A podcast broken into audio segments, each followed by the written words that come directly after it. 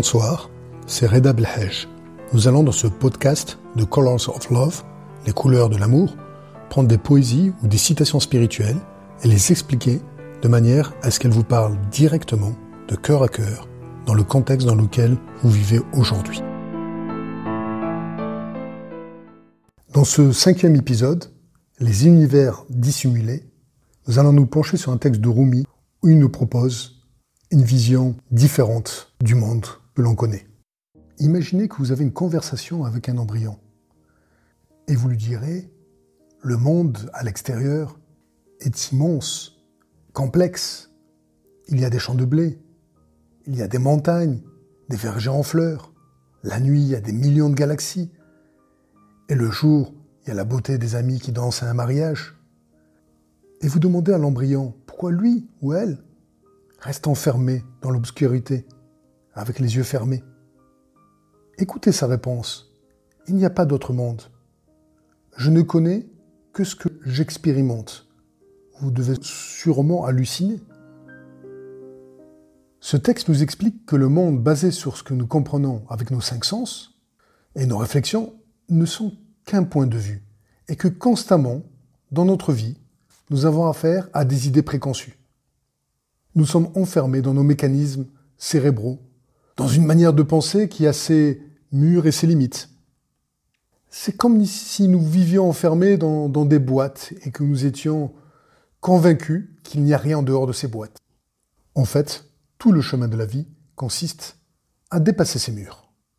Toute notre vie, nous vivons des situations où notre opinion est limitée par l'angle de vue du moment qui dépend de notre histoire et situation personnelle. Et ce point de vue est toujours limité par les obstacles inconscients et, imperceptibles.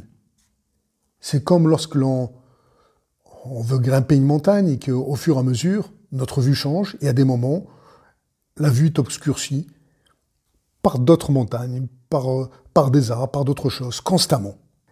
Et notre point de vue change en permanence. Tout le chemin est de savoir, comme le disait Saint-Exupéry dans Le Petit Prince, que l'essentiel est invisible à l'œil nu. Tout le bonheur est de comprendre que quelle que soit la situation difficile que l'on peut vivre, cette situation n'est comprise que dans un point de vue étriqué. Toute notre paix intérieure dépend de cette compréhension que nous vivons très provisoirement, comme l'enfant dans le ventre de sa mère, et que, un jour, on comprendra que la vraie vie n'a pas de frontières, n'a pas de murs, ni de limite dans l'espace et dans le temps, et que la miséricorde est toujours présente. Oui, notre épanouissement passe par devenir des révolutionnaires de l'amour qui briseront ces murs, qui limitent notre perception et nous fait vivre dans un monde obscur. La déprime provient de cet enfermement. Nous créons constamment nos propres nuits, et pourtant en permanence, et Rumi nous le dit, qu'il fait beau en dehors, si nous savons nous dépasser. La décision de voir le monde comme un univers limité ou négatif est l'erreur la plus importante que peut faire un être humain. Il s'enferme dans une boîte. La vie réelle ne consiste pas à sortir du ventre de sa mère pour entrer dans la baleine de Jonas, de, de Yunus. Le bébé est à l'aise dans le placenta, comme nous pouvons être très à l'aise dans les idées que nous sommes agréables. Alors, quelle que soit la certitude de cette idée, ce n'est qu'un voile L'humilité est la clé non seulement pour un spirituel, mais pour toute personne désirant de vivre épanoui.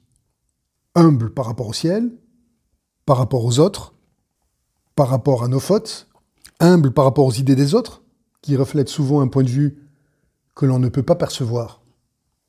Alors, que faire dans ce monde étriqué? Comment réagir? Colorier d'amour l'espace qui nous entoure et vivant dans un monde en couleur et sans limite. Car comme disait Goethe, à la fin tout sera bien.